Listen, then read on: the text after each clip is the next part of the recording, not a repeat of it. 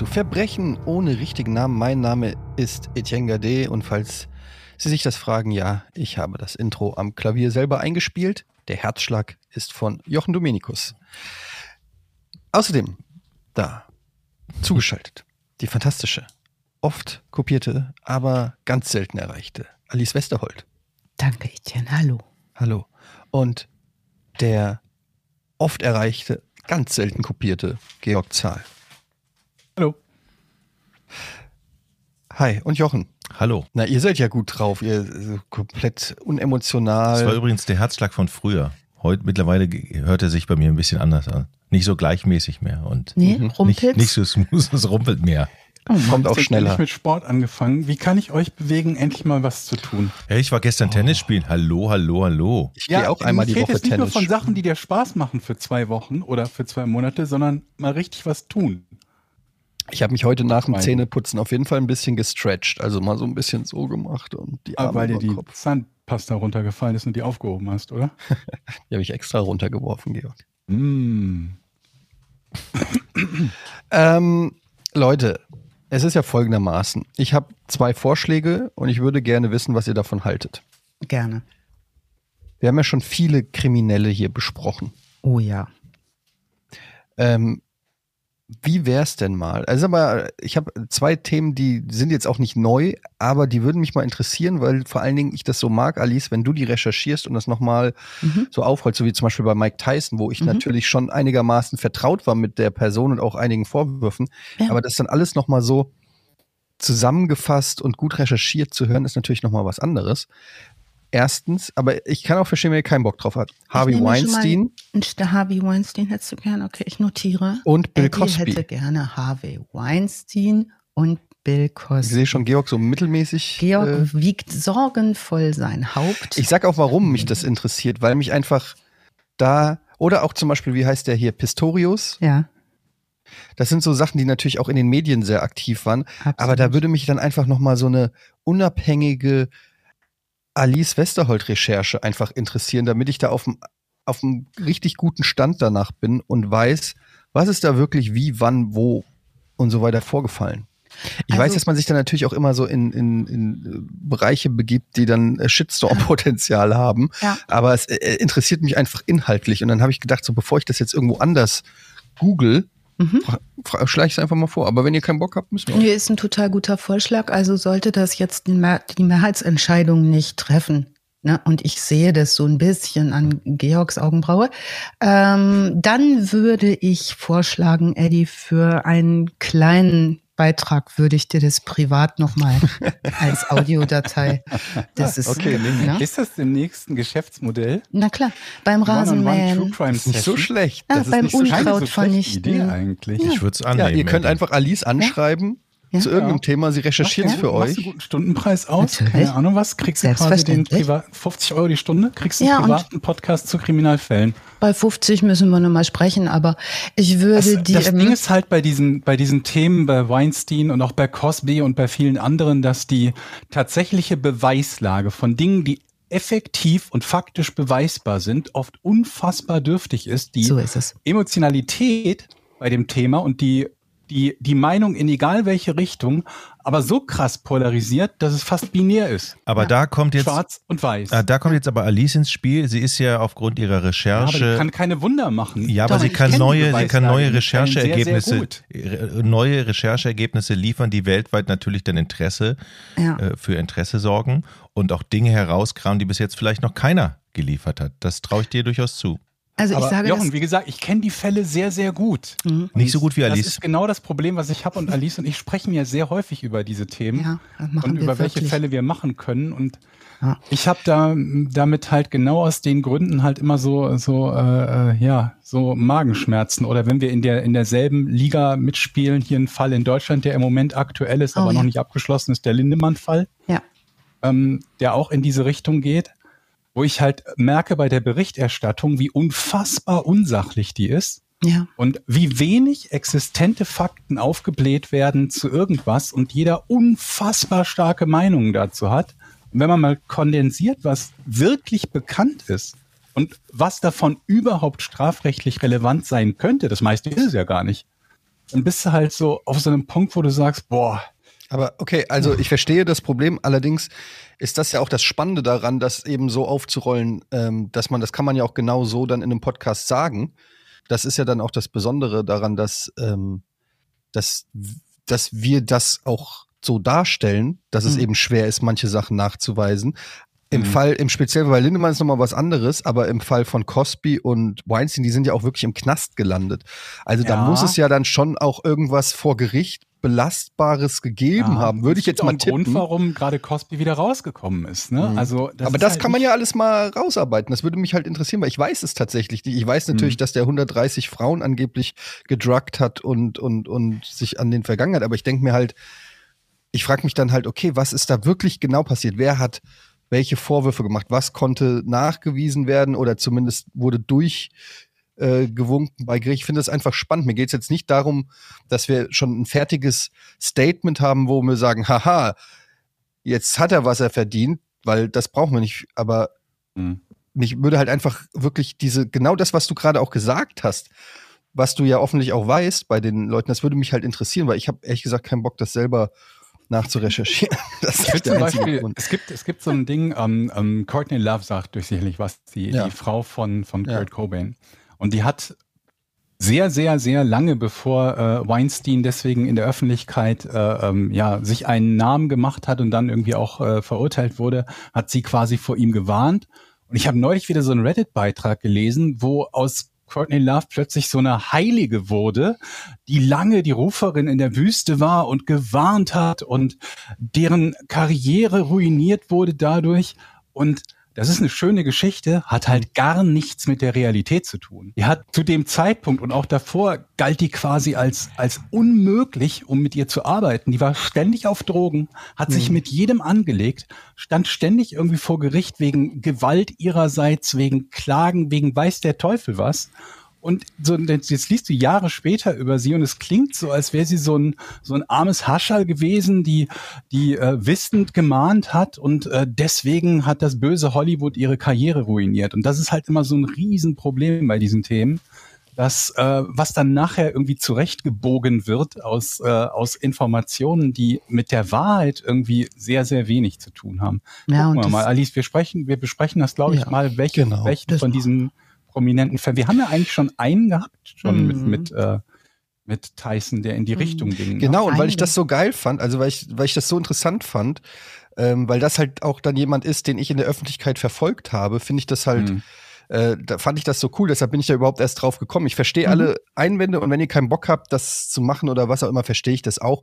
Ich wollte es einfach nur mal äh, in den Raum stellen. Das sind einfach so äh, Personen, wo ich, äh, wo ich dann auch so immer mal wieder google, was ist eigentlich mit Mhm. Bill Cosby? Ich finde das einfach schrecklich interessant, weil die sind immer, diese Themen sind immer dann so, während es passiert, in den Medien so ultra präsent, gefühlt alles berichtet darüber und dann plötzlich ist so Schnitt und du kriegst nichts mehr mit. Ich habe seit, weiß ich nicht, Jahren nichts mehr von Pistorius gelesen Hm. Mhm. und ich denke mir dann immer so, wie ist denn das so eigentlich ohne Beine im Knast? Was, also ja, wirklich. Oder wenn du ist so, auch ein mega spannender Fall. wenn du, wenn du so, wenn du so ein Star bist und plötzlich äh, musst du ins Gefängnis und du beteuerst deine Unschuld oder so, weiß ich nicht. Das ist ja alles schon spannend. Aber ja, es ist auf jeden Fall. Also was wir auf jeden Fall tun werden, ist da noch mal sehr genau drüber sprechen, ne, Georg, wie, Mhm. wann, was. Und Aber ansonsten wir behalten auf jeden Fall die Promis im Hinterkopf. natürlich. Und Eddie, mein Angebot steht. Ne? Sehr also gut. versorgt wirst du auf die eine oder andere Art und Weise. ich rufe dich einfach Fall. mal an, wenn Ja. ich schlafen gehe. Nicht so das Handy so hin und du kannst dann einfach Hm? so. Live ist doppelt so teuer, aber Live kannst ist auch doppelt so haben. teuer. Okay, ja. okay. Also on, on Demand ist dann, ne, Mhm. muss man dann irgendwie, also on Demand live. Ne? Das ist dann äh, ist Next Level Shit. Wir Ähm, bräuchten, glaube ich, auch mal einen Fall für so Leute, die einfach unfassbare Arschlöcher sind, egal was das Okay. Gericht am Ende über sie sagt, ob sie schuldig oder unschuldig sind. Mhm. Ich glaube, da können wir uns viel leichter einig werden, als wenn es darum geht, zu, zu herauszufinden, wes, welcher Sache sie sich schuldig gemacht haben. Unschuldig, Beispiel bei aber Arschloch. sind wir uns, glaube ich, alle einig, auch wenn er im. Moment nicht im Knast ist. Mhm. Ja, gemeinsam jemand richtig doof finden, ne? Das ist immer Das schön. macht immer am meisten Toll. Spaß, oder? Das, also, wenn Ehen nicht mehr funktionieren, das funktioniert Oh zum Schluss immer noch, kurz vor der Scheidung. Ne? Wir haben noch neulich darüber gesprochen, Jungs, als es um die, äh, um das, um das äh, Fernsehen und, und äh, RTL 2 und Co. ging, ne? Dass man diese Sachen, die man gemeinsam hassen oder sich besser Ja. fühlen kann Mhm. als. Ja, ja. Das funktioniert Und das hervorragend. ist für mich nicht nur neulich, das ist für mich heute Morgen gewesen, weil ich natürlich auch noch gehört habe, was ihr gesprochen habt in der Ich finde das beeindruckend, Alice, Ja, äh, mit welcher, mit welchem äh, äh, Aufwand du immer die kurze Zeit zwischen Release des Podcastes, also des, des Porn-Podcasts und der Aufnahme unseres Porn-Podcastes nutzt, um quasi deine, nicht, es sind ja nicht mal Hausaufgaben, um zusätzlich noch Infos rauszuholen. Ja, ich merke auch gerade, ich bin ein bisschen ergriffen von mir selber. Kennst du das Gefühl, wenn man so denkt, Oh, ich bin super. Nein, kenne ich leider nicht. Wahnsinn, ich wieder, ey. Ich habe jetzt Kennst noch eine, ja. eine, eine letzte Frage, Alice, zum Thema Bitte. Promis. Wie bist du denn schon auf den Fall Trump vorbereitet, den wir dann vielleicht in 50 Folgen von dir hören können? Und Ja. Zusatzfrage, ist das dann eher eine Trottelfolge oder eine normale? Es ist fantastisch. So viele fantastische Fragen auf einmal, Jochen, kann ich kaum beantworten, aber ich kann dir vergewissern, ich schreibe jeden Tag mit Kugelschreiber mit, was der sagt. Okay, Und da es oft das Musk, Gleiche stand ist. auch schon vor Gericht. Ja, ja. da bin ich, da bin ich drauf gespannt. Ich ähm, finde ja, gerade ist es ein bisschen warm in Berlin. Mhm. Das Problem ist nur im Sommer, ne? Alle, allen ist so ein bisschen heiß unterm Helm, ne? Leute werden gerade nicht besser. Bademeister gehen in Berliner Freibädern gar nicht mehr erst zum Dienst gerade, ne? Mhm. Oh, das ist ja Ähm, auch eine große Diskussion, ja. was dann so berichtet wird und Ja. werden sollte und so weiter. Und da gibt es ja Riesendiskussionen. Ja. Ja, ja, und bei denen ist halt so, ne, Schnauze und Schwimmbad zu voll. Jetzt soll wohl die Polizei doch wohl mal ran. Bisschen eng immer so mit 3000 zerschwitzten Hormonellen am Pipibecken. Da passieren Sachen bei 30 Grad. Ne? Sommer ist nichts für eine Großstadt, nichts Neues. mal abkühlen. Also ich will nur noch mal Bezug nehmen auf die letzte Folge Porn. Ich wäre nämlich jetzt eigentlich gerne die Blindschleiche, die vermutete in Jochens Gartenteich. Ich Ringelnatter. glaube, die hat's von allen am besten. Es ist eine Ringelnatter. Ringelnatter, sorry. Alice. Da hast du, Oh. Hast du den falschen Opa. Podcast gehört? Also an dem Blindschleiche, nur ganz kurz zur Die Aufklärung. sind Wir sind ja ganz klein, seriöse. Der Blindschleiche ist ein Amphi das ist gar keine Schlange tatsächlich. Ach, das, das gehört ist zu der eine Gruppe Echse. der, äh, der Molche, glaube ich, oder so. Oder Ach, der, Molche. der kriecht hier irgendwas. Schlaumeier äh, wissen. Ich wollte euch Eine Ringelnatter. Ah ja, also die möchte ich gerne sein. Also die aktuelle Volle- Folge, die heißt Schlag, ne, mit ganz viel A. Mhm. Mhm. Also Berlin über 30 Grad macht Sachen mit Leuten, mit mir auch. Gott sei Dank sind wir heute beim heutigen Fall bei Leuten, denen auch ein bisschen zu heiß unterm Schädeldach geworden ist anscheinend. Ich wollte es eigentlich erst als Trottelfolge anlegen, habe dann aber festgestellt, dass es ein bisschen doch zu tragisch, als dass es als Trottelfolge durchginge mit Dauerwitzig sein. Aber ähm, ich möchte euch diese, diesen Irrsinn, möchte ich mal sagen, nicht vorenthalten, der da jüngst passiert ist in Kentucky. Und dann habe ich Kentucky recherchiert und als ich Kentucky recherchierte, stellte ich fest, Bitte sag das nicht, das rollt mir die Fingernägel. ehrlich, ich dachte, das wäre das andere. Äh, Hm. nee, Ich bin mir wehgetan. Nee, welches war es, das Böse? Ich habe Macht weh. mir, macht mir weh? Nee, was macht mir noch? weh. Das, ja, weil das super weh macht. weil, ah, ja, das rollt mir auch die Fingernägel Oh mein an. Gott, ich kann, wenn ich es aus, ich muss mir direkt den Mund ausspülen. Aber du, wenn ich recherchieren sage und du musst lachen, dann denke ich, ich, du findest es lustig. Du musst dann auch so ein Gesicht machen wie Fingernägel aufrollen, Eddie. Sonst schaffe ich nicht. Ich, war mir halt nicht sicher, ob es ein Versehen war. Als du es das zweite Mal gesagt hast, war es mir erst, Also, habe ja. ich gemerkt, okay, vielleicht müssen, Meinst du, da reagierst du algerisch drauf? Aber immer wieder gern genommen. Gänsefleischmacker, warum Aufmacher? Ja, ähm, wir äh, haben einen topaktuellen Fall. Die Vorverhandlungen liefen im Februar diesen Jahres. Ob schon, und jetzt sind wir beim Thema von eben kein abgeschlossener, so jedoch ein klar umrissener Fall. So, wir können den vor dem Urteil besprechen, ohne Gefahr zu laufen, denn es gibt Informationen, die auf der Hand liegen und äh, klar sind und wahr sind. Das ist ja ne, genau das, was du eben gesagt hast, Georg. Wir wissen immer nicht so, was war alles wahr und was war passiert. Hier sind eindeutig Sachen passiert. Mhm. Und die werden äh, allerdings wahrscheinlich erst im äh, Jahre 2025 zur Hauptverhandlung kommen. Die Quellenlage ist daher eher mager. Wir bewegen uns nach Kentucky und als ich Kentucky recherchierte, Eddie, dachte ich mir so, ähm, ich darf jetzt nicht gucken, was für Tiere das alles in Kentucky gibt, weil wir mal, mir war auch ein bisschen heiß und plötzlich habe, Mensch, da gibt's wilde Truthähne. Ja, keine, ich wollte gerade sagen, auf jeden Fall keine Hühnchen mehr. Nee, die nicht. Die schreien alle, ne? Hm. Jochen ähm, weiß nicht, warum ich das sage, aber Georg hat es verstanden. Ja, ein mhm. bisschen gebraucht, aber mhm. ja. Fried Chicken, Kentucky Fried, ja, ist ja. ja okay. Ich hab's, hat ein bisschen gedauert. Naja, ist ja nicht schlimm. Also Kentucky, der Bluegrass State of America, der ist übrigens Bluegrass State benannt nach den blau blühenden Rinderweiden. Falls euch das noch interessiert, da habe ich auch noch mal einer. Mm. Ähm, ne? Also da gibt es so fünf Hauptregionen in Kentucky. Das sind die Cumberland Mountains, das Cumberland Plateau im Südosten, die Bluegrass-Region und im Süden und Westen das äh, Penny Royal Plateau. Kohlereviere im Westen. Also es gibt so die geschäftigste Zentrale Kentuckys, diese Bluegrass-Region, die liegt eher nördlich und ähm, ist auch nicht besonders groß, dieser Bundesstaat, und ziemlich umzingelt von anderen Bundesstaaten, was bedeutet, man kommt da schnell über die Grenze. Indiana, Ohio, West Virginia, äh, Nashville grenzen an. Hauptstadt ist übrigens Eddie Frankfurt von Kentucky. Ähm, fällt auf, dass ich noch nichts davon wusste. Ich weiß überhaupt nichts über Kentucky, glaube ich. Ich vorher wusste ich auch Gab vorher Kentucky nicht. Derby oder so, ein Pferderennen? Ja, das ist sehr Davon bekannt. Ich mal gehört, ja, das ist sehr, sehr berühmt, das Kentucky Derby. Mhm. Also heute bewegen wir uns nördlich zwischen Kenton County und Madison County, genauer gesagt zwischen den Städten Taylor Mill, das ist eine kleine Stadt, Taylor Mill benannt nach einer Mühle, die dann da wohl gestanden hat, wo Leute Mehl mahlen konnten, mit Mehl Geld verdienten. 6000 Einwohner, kleiner Pupsi-Ort. Und Richmond, äh, auch nicht sehr viel größer, Kleinstadt 30.000 Einwohner, ungefähr zwei Autostunden voneinander War das eine entfernt. Baumwollhochburg, kann das sein? Richmond? Wegen Woolwich? Nee, weil ich, ich kenne es aus, äh, aus dem Computerspiel, aus Wer mehr. Da war Ach, das, glaube ich, Baumwollhochburg. Aber, Aber ist vielleicht jetzt ein anderes Richmond, gibt bestimmt mehrere Richmonds. Ist Kentucky nicht so auch einer von diesen White States, so ja. wie Wyoming? Also ich glaube mit äh, über 85 Prozent oder so Weiße, was halt in Amerika schon ungewöhnlich ist. Aber also 85 Prozent der Menschen, die dort leben, sind komplett weiß. Keine Hispanics, keine Schwarzen, keine sonst irgendwas. Also es ist schon Krass. sehr in dieser Country Tradition ja. zu Hause. Ne?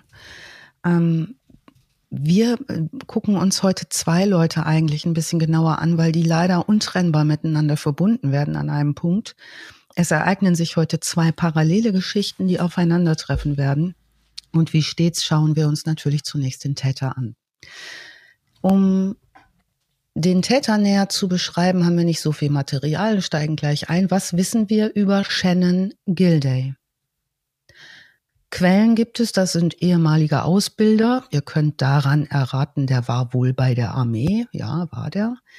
Die Polizei hat äh, Aussagen von ihm, seine Mutter hat was gesagt. Es gibt ein paar Zeitungsberichte, allerdings Zeitungsberichte auch von ich sag mal, Blättern, wo ich denke, die sind eher gefärbt. Also habe ich sehr, sehr viel gegraben, wer welches Ereignis wie beschrieb, um nochmal zu gucken, welche Seite hat da äh, was gesagt. Links wie immer in den Show Notes. Danke an die Steadies an der Stelle. Wegen euch konnte ich die New York Times abonnieren, die ein großes Stück dazu gemacht haben. Also Shannon Vince Gilday, der ist Jahrgang 1999. Also heute 24 Jahre alt, so ein 1,82 Meter großer, dunkelhaariger, schlanke Statur, kommt aus Taylor Mill, Kentucky. Kindheit überspringen wir, haben wir nämlich nicht so viel Material dazu. 2017, im Alter von 18 Jahren, äh, geht er nach Hawaii. Von Kentucky nach Hawaii ist jetzt kein Katzensprung. Da tritt er an der University of Hawaii dem Reserve Officer Training Corps ROTC bei. Also das bedeutet, er kann Bioingenieurwesen an der Universität studieren und parallel sich zum Militär ausbilden lassen. So ähnlich würde ich mal vermuten wie bei uns die Offizierslaufbahn, ne? wenn ich mhm. zum Beispiel Medizin studieren möchte und parallel Offizier der ähm, Offizier werde äh, im Sanitätsbereich. Also er studiert Bioingenieurwesen in Manua. Das übrigens beschreibt er blumig in seinen eigenen Social-Media-Auftritten. Wie er das tut, wie toll das da ist, was er da macht. Facebook äh, und Instagram sind da Quellen. In Posts auf seinem Instagram schildert Gilday sein ideales Dasein auf Hawaii. Zum Beispiel schreibt er in einem Post vom August, ich bin heute eingezogen, die Sonne ist hier so hell, dass, äh, dass sie ähm, mir, mich ein bisschen gestört hat. Aber ich kann mich nicht beschweren, wenn ich draußen bin. Ich bin so glücklich.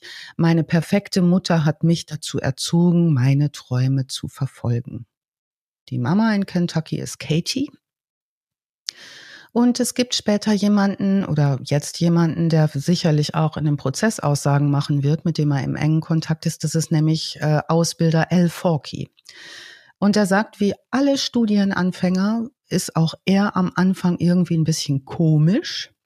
Also der ist ein bisschen lustig, kriegt sich noch nicht so einsortiert, aber lernwillig und auffälliger Einzelgänger. Also das fällt dem auf, Ausbilder gleich auf. Deshalb nimmt er den unter seine Fittiche und bringt dem so Sozialverhalten bei.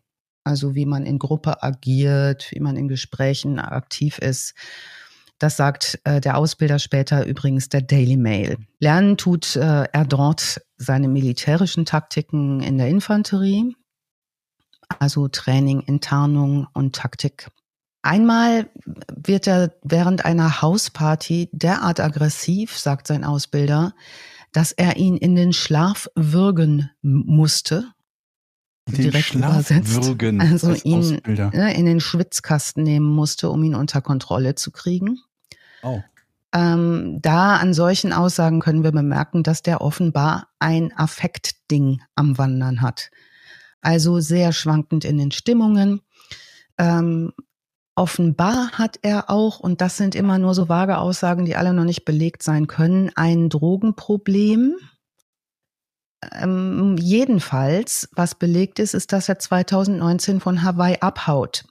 Und der Ausbilder und andere vermuten, er hat Drogenschulden auf Hawaii und äh, will den Staat wechseln, um da nicht weiter mit seinen Dealern in Schwierigkeiten zu kommen. Er selber sagt, er ist aus Depression und Angst 2019 geflohen von Hawaii, tritt dann aber der Armee in Fort Huachuca in Arizona bei. Ähm, da legt er sich mit Leuten an. Also auch da ist er, hat er ein Aggressionslevel, äh, gerät in Prügeleien.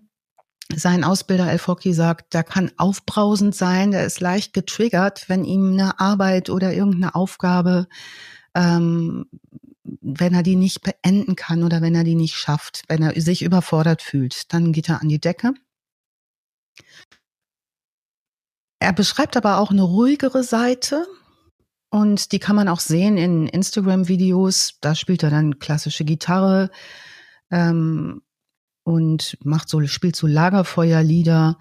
Ähm, auf so einem Video kann man unter anderem sehen, als seine Katze durchs Video läuft, dass er sagt, ähm, die Katze heißt Wilhelm nach dem letzten deutschen Kaiser. Um Gottes Willen. Also er ist dann da kurz noch ähm, im Militär, kriegt aber über diese Prügeleien, die er da hat, äh, disziplinarische Verweise und landet auch zwei Monate im Militärgefängnis. Das da ist, muss ich aber ganz schön was zu Schulden kommen lassen. Ja, das oder? ist ungünstig. Ne? Und ähm, er schreibt das aus seinem ehemaligen Ausbilder, als er von dort ähm, auf dem Weg zu Mama Katie zurückkehrt, nach Kentucky, zu seiner Geburtsstadt. Da schreibt er seinem Mentor und Ausbilder eine SMS, dass er ins Gefängnis gekommen ist und wieder draußen ist dass er Streit begonnen hat und äh, er bittet seinen Mentor um eine Art ja äh, Charakterreferenz, also sowas wie eine Bescheinigung, dass er eigentlich ein guter Kerl ist, damit er mhm. irgendwie wieder Fuß fassen kann irgendwo. Er sagt, ich habe definitiv überreagiert, aber das ist nicht charakteristisch dafür, was für ein Soldat ich bin. Das sagen die alle, ne? Ja. Also alle, die so, so Gewalttäter. Ja, ja, das so bin ich ja eigentlich gar nicht, ne? Ja, also was ihm wohl vorgeworfen wird, ist, dass er kein Armeeangehöriger sein kann, weil er keine Befehle entgegennehmen kann. Das ist ein großes Problem. Ah, wenn man im Militär ist, wenn das nicht geht. Er sagt, das stimmt nicht. Er hätte einfach nur überreagiert, weil er solche Sorgen wegen Geld und so weiter hatte und weil er die Typen, die ihm Befehle geben, irgendwie nicht so kannte. Nun, er wird wegen disziplinarischer Probleme aus der Armee entlassen. Das ist mal so klar wie das Arm in der Kirche. Um 2020 herum hört man nochmal von ihm, beziehungsweise dann Ausbilder, dass er nun wieder in Kentucky ist und dass er ein besserer Mensch werden will und alles dort besser machen möchte. Ohne Job, ohne Geld. Also Taylor, Taylor Mill habe ich ja schon beschrieben, das ist wirklich eine ländliche Gegend. Und in diesem Kentucky haben wir es mit viel Fläche und wenig Leuten zu tun. Also große Entfernungen zwischen den Häusern, ähm, Kleinstadt.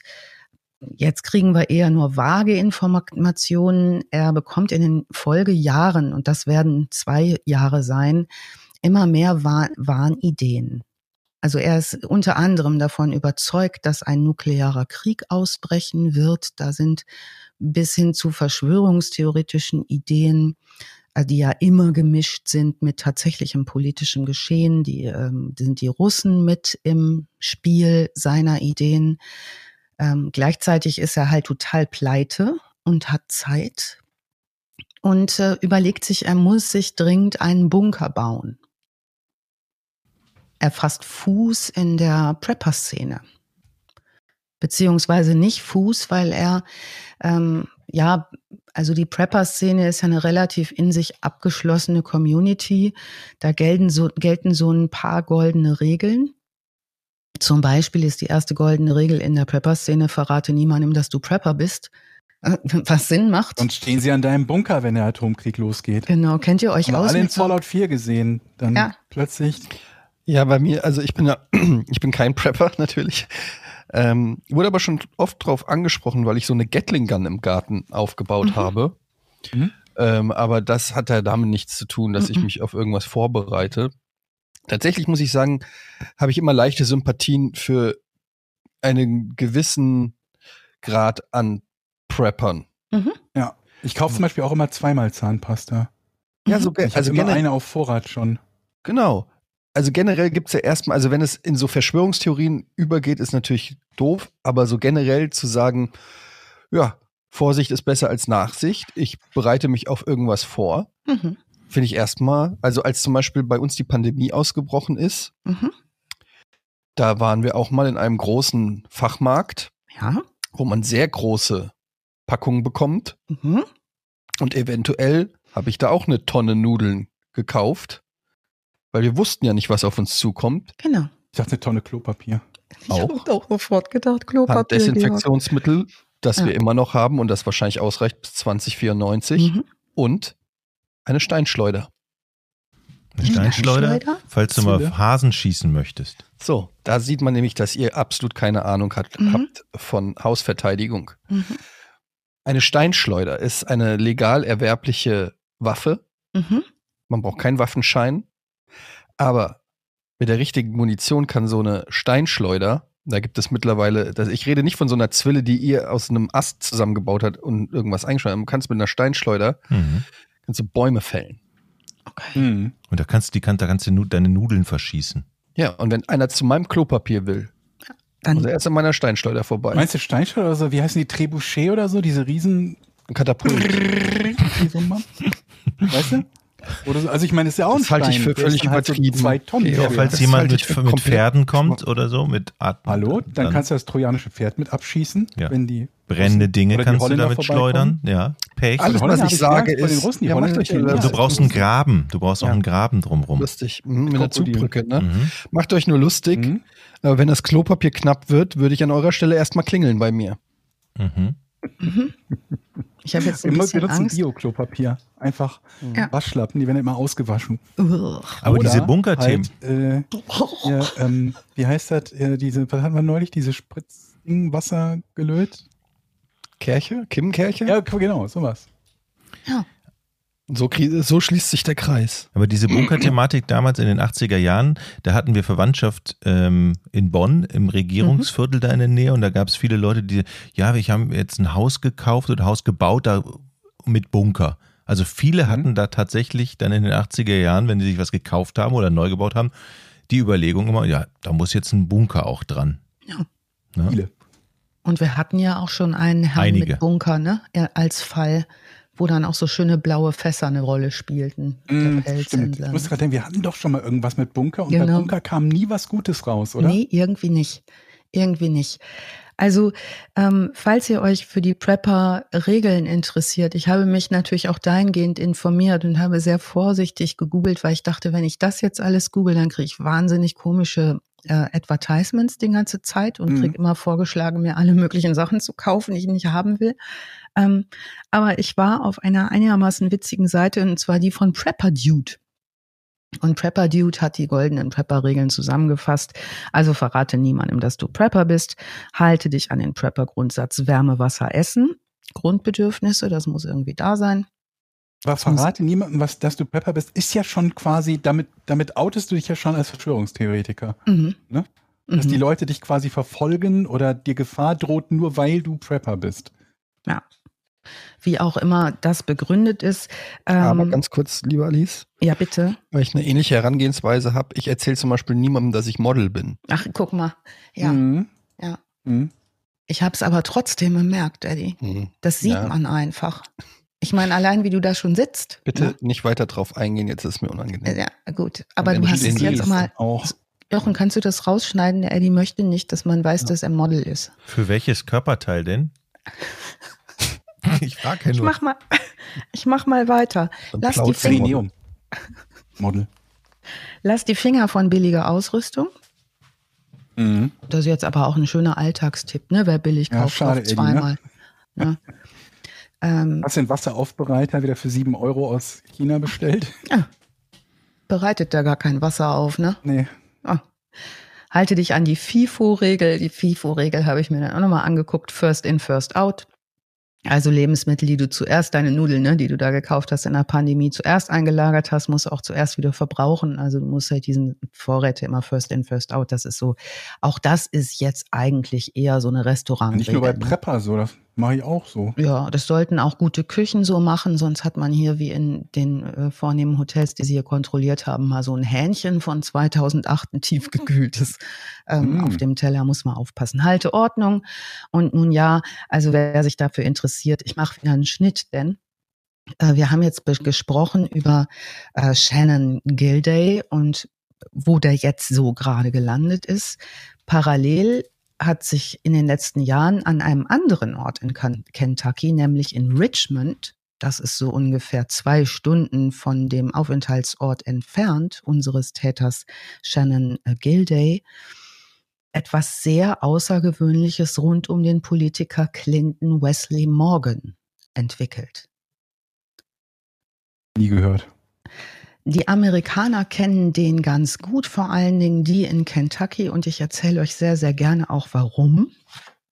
Ohne zu viel ähm, ins Detail zu gehen, was seine Karriere angeht. Ich versuche mal die Meilensteine zu umreißen. Also ungefähr 2020, als Shannon auf der Suche nach einem Bunker ist, wie wir gerade gehört haben, ja, ohne Geld, will der schwerreiche Clinton Wesley Morgan seinen eigenen Bunker inklusive einer riesen Hausanlage, einer riesen Mansion in Richmond verkaufen.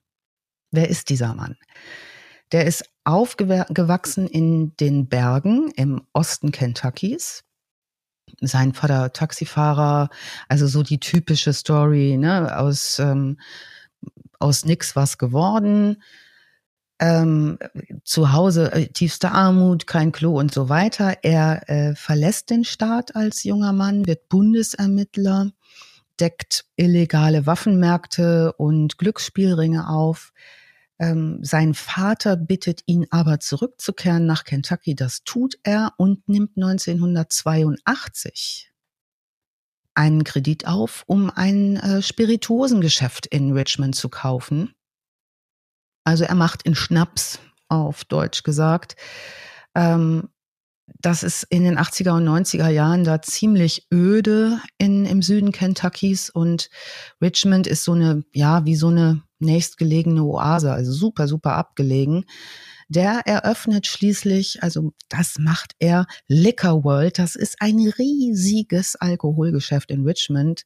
Da mhm. macht er über eine Million pro Monat.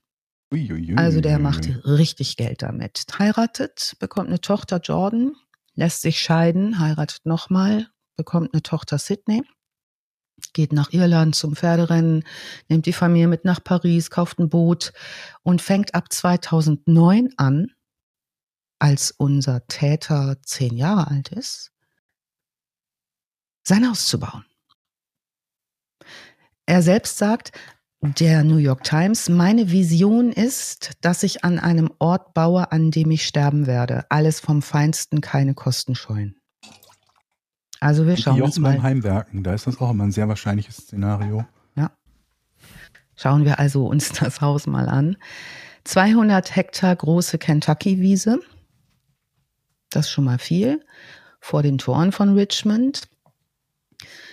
14.300 Quadratmeter neun Schlafzimmer, neun Schlafzimmer, drei Küchen, eine Garage für sechs Autos, ein Dampfbad, ein riesiger Salzwasserpool. Die Kosten allein für den Eingangsbereich, den er da gestaltet, äh, sind 75.000 US-Dollar, um da überhaupt erstmal durch die Tür zu kommen. Warum baut der so viel und so safe und so für immer? Ähm, der hat ein Problem 2009, weil Obama an die Regierung kommt, politisch. Und er sagt, ja, das ist ja nun, jetzt kommen die, äh, jetzt wird es einen Bürgerkrieg geben, also es wird zu Unruhen kommen, da ist ja viel los. Also er glaubt, ähm, dass jetzt es Riots gibt, weil das Gesundheitssystem Obamacare, ne, Stichwort, überarbeitet wird, dass es zu Aufständen kommen wird, weil die Waffengesetze verschärft werden sollen. Er, er sieht den gesellschaftlichen Zusammenbruch kommen. Dadurch, dass mhm. Barack Obama an der Macht ist. Also er stellt sich das so vor, nämlich dass Banden umherziehen und ähm, ihm, ihm allen Leuten auch Lebensmittel wegnehmen. Sowas ähm, kauft sich dann also folgerichtig Kampfausrüstung, richtig ordentlich, kugelsichere Westen, so ein schönes Sortiment Schusswaffen, ähm, alles in dem Bewusstsein, das muss man machen, um im Notfall seine Familie zu retten. Und zu diesem Überlebensplan, den er da schmiedet, als Obama an die Macht kommt, ist äh, 26 Fuß unter der Erde unter einer 39 Zoll Decke. Das sind 2000 Quadratmeter äh, Bunker, die er da baut. Und zwar äh, mit Gemeinschaftsräumen, einer gefüllten Speisekammer, einem Luftfiltersystem. Es gibt zwei Fluchttunnel von denen ist einer allein 100 Fuß lang, die in ein unbestimmtes münden. Da gibt's Fotos von dem Netz und warum es Fotos davon im Netz gibt, erzähle ich euch gleich. Diese Tunnel sehen so aus wie so, ja, früher die alten Mülltonnendeckel, die man so aufmacht, bloß dass sie parallel liegen und wo man dann so durchschlüpfen kann. Also die Firma, die das eingebaut hat, sagt zu ihm, red da mal nicht drüber. Das ist günstiger, wenn man das nicht sagt, dass du so ein Ding hast. Denn wenn irgendwie jemals was passiert, gibt es Leute, die möchten da auch rein. Also als sich, als er gerade das Ding baut, wird die Politik in Kentucky anders und äh, zwar auch günstiger für diejenigen mit rechtslastigeren Überzeugungen, die äh, gegen anarbeiten, die vertritt er. Er hat äh, seine Tochter Jordan, die ist selbst ehrgeizig, konservativ, äh, studiert Jura, ähm, morgen beschließt, schließlich für das Repräsentantenhaus von Kentucky zu kandidieren. Und äh, wird 2016 auch der erste Republikaner seit Jahrzehnten, der seinen Wahlkreis gewinnt. Also ich mache es ein bisschen kürzer. Moment, äh, der erste Republikaner seit Jahrzehnten, der seinen Wahlkreis gewinnt in Kentucky, oder was? Anscheinend, ja. So okay. stand es geschrieben. Ich habe es so zitiert aus der New York Times. Also er wird allerdings nach seinem Amtsantritt ähm, schnell verspottet, denn er schlägt Gesetzesentwürfe vor, die dem spirituosen Einzelhandel helfen. Und zwar sehr, sehr viele, um sein eigenes Geschäft voranzubringen. Also das äh, merkt der Dürfste, ja, dass der da Gesetze erlassen will, die ihm sehr nützen. Die Demokraten kritisieren die Maßnahmen äh, scharf, auch die Maßnahmen. Er möchte gern, dass Lehrer Waffen tragen. Er möchte gerne, ähm, dass Autofahrer, die ähm, die äh, sich vor Demonst also sie sozusagen Demonstrationswege blockieren, wenn Demonstranten auf der Straße sind, dann möchte er, dass die Immunität haben. Also äh, er, er, es wird viel Spott auf ihn abgeladen. Ähm, er gibt diesen Kollegen, auch seinen eigenen Republikanerkollegen, die Schuld an der negativen Berichterstattung, ähm, kritisiert öffentlich republikanische Führungskräfte, die in Skandale verwickelt sind ähm, es, die ganze Erfahrung dieser Zeit überzeugt ihn aber, dass er eigentlich nur so eine Zielscheibe von Korruption ist. Also die sind alle verschworen gegen ihn. Was er tut inhaltlich, er, er lobt die Patrioten von QAnon in Facebook-Posts. Ähm, es gibt so eine Vorwahlkampagne gegen den Senator Mitch McConnell. Da sagt er, das ist der Verräter des tiefen Staates so, die, des Deep States. Ähm, Deep State ist doch auch wieder so eine Verschwörungstheorie, ne? Ja, ja. Also, was er jetzt macht, ist, ähm, er will sein, nachdem, also er ist tierisch in der Presse und hat richtig Ärger gekriegt, er will eigentlich weg aus dem äh, Richmond und äh, stellt sein Haus auf ein, eine Immobilienplattform zum Verkauf. Also Haus, diesen Palast, den er dahin gebaut hat. Es ist eine Immobilienplattform namens Zillow. Mhm. Das ist ziemlich bekannt und groß. Ja. Ziemlich große Plattform. Da wird sein Haus nun beworben unter dem äh, Mäntelchen perfekt für Unterhaltung und Familienleben im großen Stil. Äh, beschrieben wird auch das Highlight des Anwesens, ein drei Millionen US-Dollar, 2000 Quadratfuß großer nuklearer, biologischer, chemischer Fallout-Schutzraum. Wird da auch mit Fotos belegt. Wie viel Quadratmeter? 3000? 2000 Quadratfuß. Oh Gott, Quadratfuß wieder. Ungefähr 1 zu 10, ne? Ja. Also so 200 Quadratmeter. Ganz, ganz grobe Größenordnung. Ja, ist groß. Also, das er jetzt, er geht davon aus, dass das nur Käufer sehen können bei Celu. Ähm, aber das Ding geht viral. Also es ist für 6,5 Millionen US-Dollar inseriert. Menschen sehen das, lesen das, machen Screenshots und das fegt durch die äh, sozialen Medien. Einer schreibt, das ist eine Kultanlage. Einer schreibt, ich krieg so Maulwurfsleute-Vibes. Also so ist, ist alles irgendwie ziemlich witzig, was dann, dann plötzlich passiert. Was weniger witzig ist, dass jetzt losgeht, eigentlich das, was wir den klassischen Shitstorm nennen. Es gibt Fremde, die zum Haus fahren, um das Haus anzugucken. Auf Immobilienwebsites, in, in Zeitungen, es werden Artikel darüber geschrieben, es wird berichtet. Nun kann man sich vorstellen, dass das weniger schön ist. Und die 32-jährige Tochter Jordan erzählt ihrem Vater, dass sie sich in diesem Haus nicht mehr sicher fühlt. Also wer sie wäre lieber heute als morgen weg. Sie hat eine äh, Anstellung in einer Anwaltskanzlei in Lexin Lexington und plant so bald wie möglich in die Stadt zu ziehen. Und hier machen wir wieder einen Cut. Später sagt ihr Vater, sie muss gespürt haben, dass sie beobachtet wird. In Taylor Mill, zwei Autofahrstunden von diesem Richmond und diesem Riesenhaus entfernt, beobachtet Mutter Katie ihren Sohn Shannon, wie er immer dramatischer in Verschwörung unterwegs ist.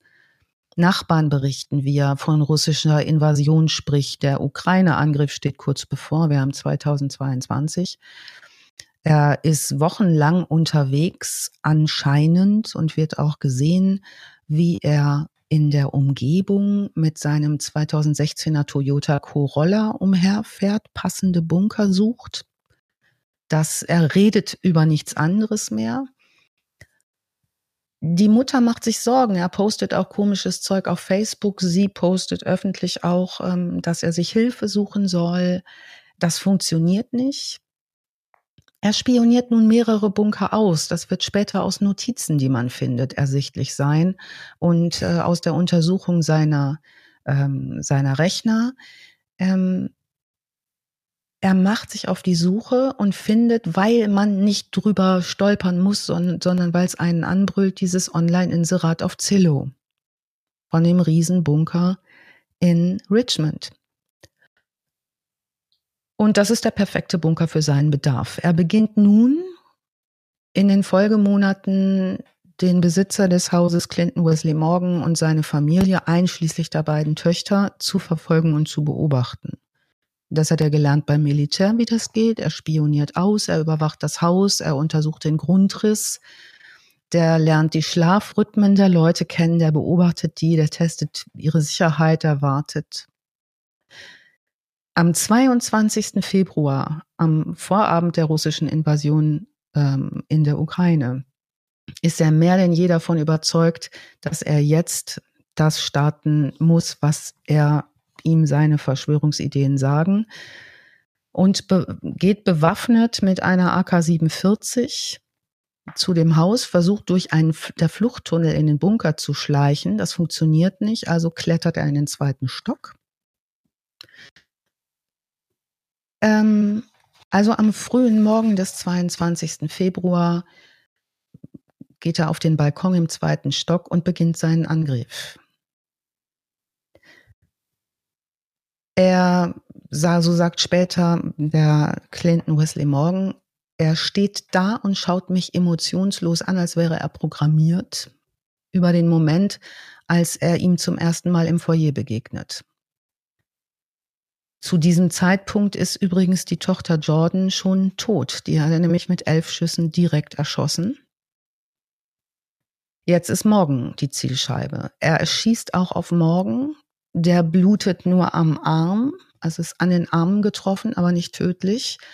Morgen schleppt sich auf die andere Seite des Bettes. Die Frau hat sich in dem Schlafzimmer der anderen Tochter versteckt. Morgen holt eine geladene Pistole aus der Schublade des Nachttisches und schießt das Magazin leer auf Shannon Vince Gilday. Er sagt später, ich habe zwölfmal geschossen, ich hatte keine Kugeln mehr, aber das hat etwas mit ihm gemacht. Er dreht sich um, schießt zweimal durch Sidneys Tür und dann ging er ins Badezimmer. Er denkt schnell danach, darüber nach, ob er noch irgendwo Waffen hat. Eine weitere Pistole, das weiß er, ist die Schrotflinte Kaliber 12 im Schrank, eine AR-15 im Gästezimmer und bemerkt in dieser Situation sein Handy auf dem Nachttisch, schnappt sich das Handy und ruft die Polizei. Der Schuss auf ähm, Shannon Gilday hat bewirkt, dass Shannon Gilday in die Nacht hinausläuft, also der flieht. Äh, die Polizei trifft kurz nach dieser Schießerei ähm, im, am Tatort ein. Morgan wird in den Krankenwagen gebracht. Der weiß zu dem Zeitpunkt nicht, was mit Jordan, seiner Tochter Sydney, seiner Frau Lindsay und mit dem Täter passiert ist.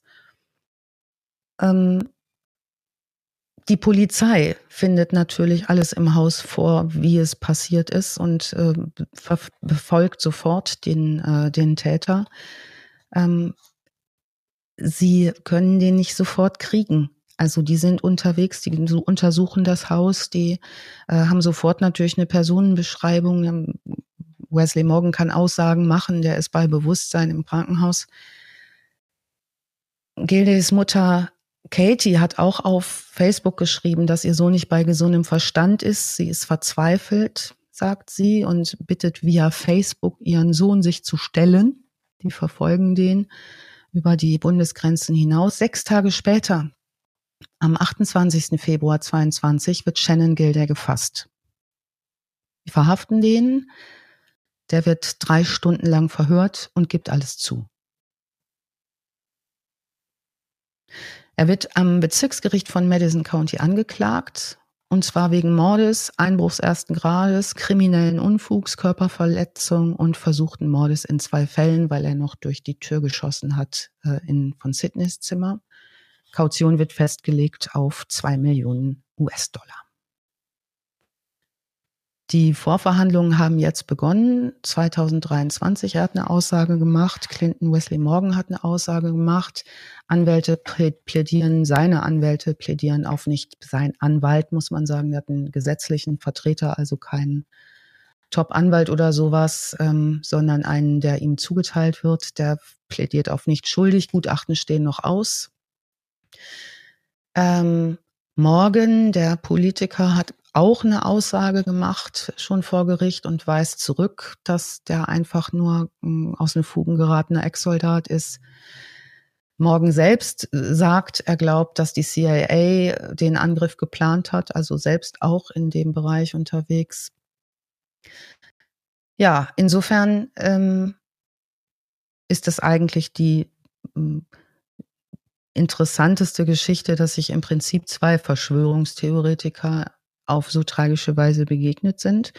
Der Prozess ist, ähm, Hauptprozess ist auf 2025 terminiert. Der, die Anwälte von morgen sagen, wahrscheinlich wird es gar nicht dazu kommen, weil alles so klar auf der Hand liegt. Ja, momentan sieht es so aus, als sei der Bunker verkauft. Derzeit wird er als Airbnb betrieben. Auf TikTok gibt es so Videotouren, da kann man mal durchlatschen durch diesen Bunker und sich das angucken. Ähm, ja. Und wir sind gespannt, denke ich mal, was 2025 spätestens dann dabei rauskommt. Ein Urteil Fakt ist wohl, dass es äh, auf lebenslang hinauslaufen wird, was eher unwahrscheinlich ist, weil seit 2008 nicht mehr vollstreckt ist die Todesstrafe, die es in Kentucky immer noch gibt aber da wird plädiert auf nicht zurechnungsfähig. Wie hieß der Bunker noch? Kann man den, wenn ich den jetzt, ich suche den nämlich gleich mal, ich muss mir den mal angucken. Also wenn du Clinton Wesley Morgan okay. Mansion okay. googelst, findest du den sofort. Und ich verlinke aber auch nochmal äh, die entsprechenden Artikel mit den Bildern von dem Haus und dem Bunker, wo da hast du Bilder von Zimmern, da gehst du rein, das bis unter die Decke Konserven gestapelt und wahnsinnig eindrucksvolles Ding. Mhm. Ich hab's. Ich meine, eines der Dinge, die halt unglaublich paradox dran sind, ist, dass natürlich dieser Bunker eigentlich so ziemlich das ungeeignetste für diesen Typen gewesen wäre, was man sich denken kann. Ja. Erstmal ein riesengroßes Anwesen, was ihm alleine vermutlich herzlich wenig bringt, weil er es überhaupt nicht vernünftig pflegen kann. Und dann der bekannteste Bunker Amerikas. Ja. Also mhm. genau das Gegenteil von dem, was er da in seinem Wahn eigentlich hätte gebrauchen können, hat er sich ja. da ausgesucht. Aber, also ich gucke mir auch gerade die Bilder an. Das ist schon irgendwie ein feuchter Traum für alle Prepper. Ähm, ist es nicht, denn nee. in Prepper-Foren wird er echt, die lachen sich tot über den, weil er einfach in, aus Prepper-Sicht alles falsch gemacht hat. Ah, okay. Also aus, wenn du es professionell betreibst zum Beispiel, musst du zusehen, dass du eine Gemeinschaft gründest weil okay, du nicht ja alleine verstehe. überleben kannst, zum Beispiel so, ne, sich isoliert auf dem Land so ein Ding zu bauen, ist schon mal total bescheuert. Mhm. Sondern du musst Aber Netzwerke denke, bilden. Du musst geheim halten, dass du Prepper bist und einen Bunker baust. Ja. Aber kommt es nicht auch so ein bisschen drauf an, für was man sich preppt? Also Zombie-Apokalypse, finde ich, ist da schon, würde ich, würde ich das hier sehen, ja. als eine ganz gute Option. Also, Weil du willst ja, dass möglichst wenig Zombies zu dir kommen. Allein bei den Nahrungsvorräten, die der hatte, der hat da Nahrungsvorräte drin gehabt mit so Militäressen, ja. was so unheimlich 500 Jahre haltbar ist anscheinend. Und ich glaube, das sind doch nur so eine Kekse und so. Das kann ja nichts anderes sein, was so lange hält. Da sagen schon äh, Prepper-Spezialisten, das ist totaler Bullshit. Hm. Du musst, da, also auch da macht es keinen wie, Sinn. Wie ist denn das eigentlich? Warum ist das also, Bullshit? Er weil, hat. Zu einseitig wahrscheinlich oder so. Ja, weil du, du musst eigentlich eher wohl herstellen, die Möglichkeit, Nahrung herzustellen, Landwirtschaft zu betreiben. Ja, okay. Gut. Und nicht auf 500 Jahre Vorräte anzulegen, sondern dich zu ähm, enablen, sozusagen, äh, dich wieder selber zu versorgen. Ne? Mhm. Jetzt habe ich vergessen, was ich fragen wollte. Entschuldigung. Ähm, nee, nicht schlimm. Äh, ach so.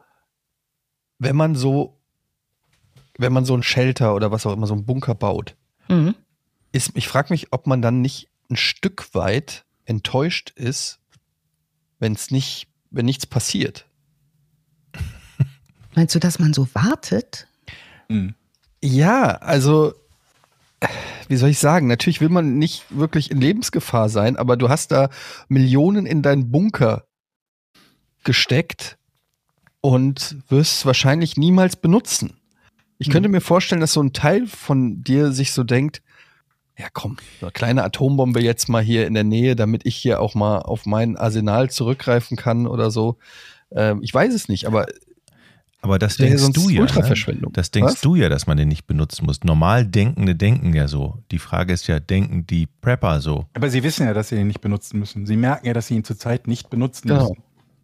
Zurzeit, aber. Ja, darum geht's doch. Eddie hat gerade gesagt, sie, er weiß, dass er es in Zukunft nicht benutzen muss eigentlich. Aber die Frage ist, wissen die das auch oder sind die so in ihrem Wahn, dass sie sagen, okay, in zwei Jahren geht's los, dann habe ich den, ne? Nee, mir ging es darum, dass die sich wünschen, eigentlich das, was passiert, hm. damit es nicht eben. Also ich stelle mir halt vor, du hast diesen Bunker gebaut, hm? du wirst immer älter, irgendwann bist du 98 und hast hm. 40 Jahre da alles gebaut und denkst dir so, ja, okay. Nie was passiert toll. Hätte ich vielleicht doch lieber in Whirlpool investiert oder also irgendwann kommt ja der Punkt, wo du dir, dir sagst, okay, ah ja, komm jetzt, also ich bin hier vorbereitet, let's mhm. go. In Berlin kann man ja mal noch so einen ähm, Bevölkerungsatomschutzbunker angucken, ne, aus der Kalten Kriegsphase. In der Nähe vom Kurfürstendamm ist der. Und wenn man da reingeht, dann ist es, glaube ich, so, Eddie, wie als ob jemand sehr lange gewartet hat, nämlich mal so, ne, 40 Jahre das, was passiert und dann ist nichts passiert, das ist vielleicht komisch. Lauter so hochgeklappte Betten und Sanitäranlagen, die niemand mehr benutzen kann, weil sie veraltet sind oder so. Das ist so schräg, sich diese Sicherheit nach Jahrzehnten anzugucken, mhm. die einigermaßen nutzlos geworden ist. Ah, ich glaube definitiv, was du beschreibst, dass die Leute enttäuscht sind, dass nichts passiert. Guck dir doch die ganzen Waffenbesitzer in den USA an, wie viele von denen regelrecht versuchen, Situationen zu provozieren, in denen sie ihre Waffe benutzen können, einschließlich irgendwelchen Dieben Fallen stellen, damit sie irgendwie von ihrem Stand-Your-Ground-Recht Gebrauch machen können. Und auch ja irgendwie in ihrem Wahn oder in ihrer Überzeugung, dass sie Schusswaffen brauchen, um sicher zu sein, dann doch mal irgendjemanden abknallen können. Bis hin zu dem Punkt, wo sie halt solche Situationen gezielt irgendwie herbeirufen, ne?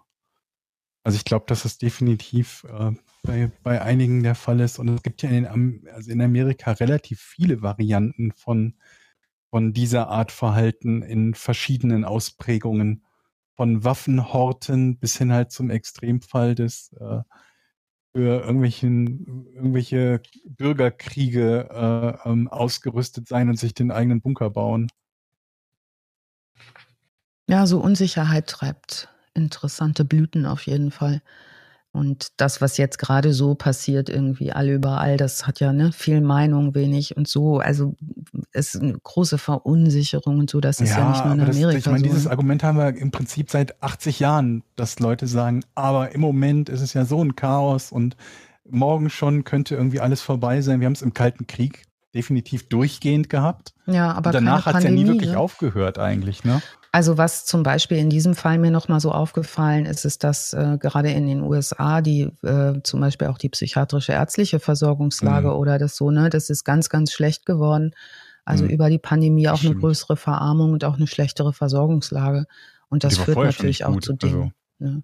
mhm. Ist ja schon keine Pflicht, keine nee. Krankenpflichtversicherung in den USA, dass die ja. Leute, die es eigentlich am meisten brauchen würden, ja. dann oft irgendwie auf dem Schlag. Ich frage mich halt irgendwie, wie oft ähm, gerade so Militär- und Ex-Militärangehörige so in diese Kategorie ein an der Klatsche mhm. fallen. Mhm. Also zum einen glaube ich, dass wer einen an der Klatsche hat, gerade mit dem amerikanischen Militär teilweise ganz gut bedient ist, dort irgendwie eine Karriere machen zu können. Aber ich frage mich, inwiefern das umgekehrt halt auch so ist, wenn die Leute halt ähm, dort gedient haben und äh, in irgendwelchen Einsätzen waren und denen danach aus welchen Gründen auch immer eben nicht so gut geht oder sie PTSD haben oder so.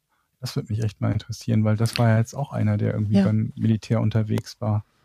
Ja, und das ist auch in allen Artikeln das Riesenthema. Ne? Der ist Ex-Soldat. Das würde hier gar nicht so oft gesagt, wenn jemand bei der Bundeswehr war oder so ähm, als Thema. Das ist ähm, ein Riesenansehen, ne, wenn du in der Armee bist. Aber aus der Armee geflogen zu sein, ist natürlich auch noch mal richtig übel mhm. im Ansehen. Und ich weiß nicht, wie das mit Ex-Armee-Angehörigen mit der Versorgung ist. Also wenn in mhm. der Armee psychiatrische Auffälligkeiten, sage ich jetzt mal, oder ähm, gewalttätige Verhaltensweisen muss ja, muss ja nicht immer eine Störung sein, kann ja auch einfach ein Charakterzug sein, der äh, was mit mhm. ähm, Affektlabilität oder sonst was zu tun hat. Ne? Ja, also ich bin gespannt, was dabei rauskommt. 2025 spätestens wissen was und reichen es nach. Denn so lange mindestens möchte ich ja mit euch auch noch weiter diesen wunderschönen Podcast machen. Auf jeden Fall. Ich genau. Ich und wenn ihr hm? dafür sorgen wollt, dass dieser Podcast weiter existiert, dann überlegt doch mal, den Podcast zu supporten bei SteadyHQ, S-T-E-A-D-Y-H-Q.com slash V-O-R-N vorn. Und da könnt ihr uns mit einem kleinen Obolus supporten. Ähm, vor allen Dingen könnt ihr Alista supporten für ihre tolle Recherchearbeit immer wieder und ähm, ihre beruhigende Stimme, die eine Therapie ist für jeden. Nils O. zum Beispiel hat heute Morgen sich dazu entschieden. Fünf oh. Euro im Monat. Habe ich gerade schön die Mitteilung sicher. Nils, Nils Dankeschön. Ich, hey. wollte noch, ich wollte noch einen Service loswerden, kurz. Lass mich noch einen Satz ja. sagen. Es, äh, ihr bekommt dadurch den Podcast auch oftmals etwas früher und werbefrei. Mhm. Ähm, das ist vielleicht auch nochmal ein kleines Argument. So, jetzt. Wenn wir über Bunker gesprochen haben, habe ich gedacht, gibt es hier, gibt's hier äh, äh, Firmen, die Bunker bauen? Tatsächlich, atomschutzbunker.com. Die bieten, die bieten. das ist auch ein toller, geile URL. Die, die bieten Modelle. Gibt es auch panzer.com und 79.000 Euro Oh, Klein, das, das, ist der kleine 10 Quadratmeter, okay. aber da sind die, die, ist die Lieferzeit nur 90 Werktage, passen aber auch nur vier rein. Okay. Also falls ihr es ein bisschen größer haben wollt, 159.000, dann wäre das Modell Cerberus hier im Angebot, 30 Quadratmeter. Mhm. Ist allerdings eine Warteliste drauf. Aha. Ja, Und man kann seinen eigenen Atomschutzbunker konfigurieren. Also, ich weiß nicht, nicht ob das. Ein Ernst. Es, es sieht sie sieht nach einer lustigen Webseite aus. Ich glaube, es ist noch nicht mal mehr fake, aber ich habe keine Ahnung. Auf alle Fälle gibt es scheinbar. Atomschutzbunker Industries, wie könnte das fake sein? ja, aber gehst du unter Team, dann sind da sehr seriöse Figuren. Also vielleicht ist es auch fake, ne? Aber es ist schon lustig. 90. Aber warum sollte es? 90 also, Tage Warum sollte es ja, Leute geben, die sowas machen wollen? Ja. Ähm, Jochen, baus nur bitte nicht selber. Tu mir einen Gefallen. Weil alles, was unterirdisch gebaut wird und die Chance hat, einzubrechen und dich und die Familie zu begraben und vor allen Dingen, was vernünftig belüftet werden muss, das fände, äh, endet fände, nur in irgendeinem ja. Kohlenmonoxidunfall. Ich fände noch besser, nicht. wenn Jochen das baut und Eddie drumrum das Unkraut wegmacht mit seinem, seinem Unkrautlaserschwert. Atomschutzbunker 24 bei jo Jochen Dominikus. Oh Mann, unser Versprechen, wir von Atomschutzbunker Industrie versprechen, dass Sie einen Atomschutzbunker erzählt bekommen, welcher Sie während eines Atomkriegs schützt. Mit allen mhm. lebensnotwendigen Leistungen ausgestattet ist und wir Sie durch den kompletten Bestellprozess begleiten. Krieg und politische Instabilität sind Teil unseres Seins geworden. Daher ist es wichtig, dass jeder Einzelne das Recht und die Möglichkeit besitzt, sein Leben und das seiner Liebsten eigenständig schützen zu können. Mhm. Stark. Au, au, au. Es wird sich um uns zieh, gekümmert. Ziehe ich mir jetzt direkt rein. Ihr zieht euch ähm, noch eine andere Folge vorn rein oder schaltet rüber zu unserem Schwester-Podcast Porn. Mhm. Äh, ganz kurz, ist dir der Name gerade entfallen? Kurz, das war so ein Müh. Na? Ja. ja, vielleicht. Ganz kurz. Und ähm, ja, ansonsten hören wir uns hier wie immer übernächsten Montag wieder. Mhm. Machen wir. Und ja. wir sagen äh, Tschüss und auf Wiedersehen. Vielen Dank. Danke, Alice. Alice. Ja, Tschüss. Tschüss. Tschüss.